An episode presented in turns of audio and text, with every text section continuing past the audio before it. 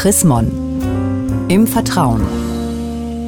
Unser Thema diesmal: Backen, Shoppen, Kartenschreiben. Darüber sprechen wir mit der Münchner Regionalbischöfin Susanne Breit-Kessler.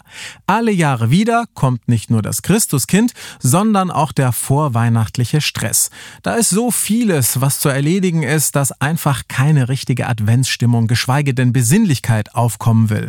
Frau Breit-Kessler, was mache ich denn da nur falsch? Sie machen etwas falsch, wenn Sie keine Pause machen. Das ist das Problem in der Weihnachtszeit einfach durchzurödeln ist ganz und gar verkehrt. Man muss so Akzente setzen, äh, Momente haben, in denen man total ruhig ist oder irgendwas super Schönes macht, dann fällt der Stress auch von einem wieder ab. Bin ich denn da jetzt ein Einzelfall oder andersrum gefragt, wie sehr ist denn die Besinnlichkeit in der Adventszeit in unserer Gesellschaft bereits verloren gegangen? Weithin verloren gegangen, weil es eigentlich allen Leuten so geht, die meinen, wenn sie durchschuften, dann bringen sie die Sache voran und sie werden rechtzeitig mit allem fertig, getrieben von der Angst, nicht rechtzeitig fertig zu werden, aber auf diese Weise klappt es einfach nicht. So arbeitet man sich nur total auf. Was kann ich denn machen, damit wirklich tief in mir drin sowas wie eine Weihnachtsstimmung schon vor dem Heiligen Abend beginnt? Also würde beispielsweise mir für jeden Tag ein festes Ritual vornehmen. Das könnte sein, die Kerze am Adventskranz anzünden, beim Frühstück und ein bisschen davor sitzen und mal nicht gleich Zeitung lesen, Nachrichten hören oder irgendwas in der Art machen, sondern einfach mal nur mal ein bisschen gucken und mit der Familie plaudern. Es könnte auch sein, dass man sich zusammen unter Freunden in der Familie oder auch im Büro eine Stunde Zeit nimmt in der Woche und sagt, so, jetzt machen wir unsere wöchentliche wirklich Besinnung und da wird die Tür zugemacht, das Telefon ausgehängt, da werden nur Plätzchen gefuttert und Tee getrunken und man streckt so alle Viere von sich. Ist herrlich und es funktioniert. Was kann ich denn jetzt als Chef, als Abteilungsleiter oder auch als Familienoberhaupt denn alles so tun,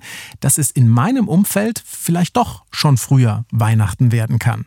Ich finde eben, dass Regelmäßigkeiten wichtig sind, dass man bestimmte Dinge jeden Tag tut oder einmal in der Woche, wo man sich auch schon drauf freut. Und das müssen dann Zeiten sein, die von allem anderen komplett freigehalten werden.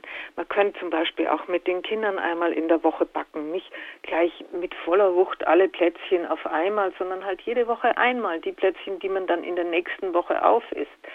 Man könnte einen, einen Punsch zusammen machen, einen Kinderpunsch in der Familie und auch im Büro tut es unendlich gut, wenn man innehält und sagt, so Leute, Griffel fallen lassen, jetzt ist mal gut. Jetzt lassen Sie uns aber auch mal wieder ein bisschen Mäuschen spielen. Was tun Sie denn, damit die Vorfreude auf Weihnachten nicht unter die Räder des vorweihnachtlichen Alltagsstress gerät? Also ich mache eine ganze Menge. Das eine ist tatsächlich, dass ich mich mit meinem Büroteam zusammensetze und wir uns genauso eine Besinnung jede Woche einmal gönnen. Ich selber bin ein Fan von Charles Dickens und lese einmal in der Weihnachtszeit das Christmas Carol, also die Geschichte von diesem bösen Ebenezer Scrooge, den die Geister der Weihnacht zur Besinnung bringen und ihn zu einem ganz liebenswerten Menschen machen. Und ich schaue mir auch den Film an, da gibt es ja viele Interpretationen. Und ich liebe meinen Adventskranz und da sind die Kerzen dran und die werden immer angezündet in der Früh und am Abend. Vielen Dank, Frau Breit-Kessler. Und mehr zu diesem Thema Backen, Shoppen, Karten schreiben von und mit der Münchner Regionalbischöfin Susanne Breit-Kessler gibt es auch nachzulesen, nämlich in der neuesten Ausgabe des Magazins Chrismon. Ein Blick in das aktuelle Heft lohnt sich allemal. Sie haben darüber hinaus noch Fragen, Anregungen, dann freuen wir uns auch über eine E-Mail. Schreiben Sie an leserbriefe.chrismon.de. Ich sage derweil Dankeschön fürs Zuhören. Bis zum nächsten Mal. Mehr Informationen unter www.chrismon.de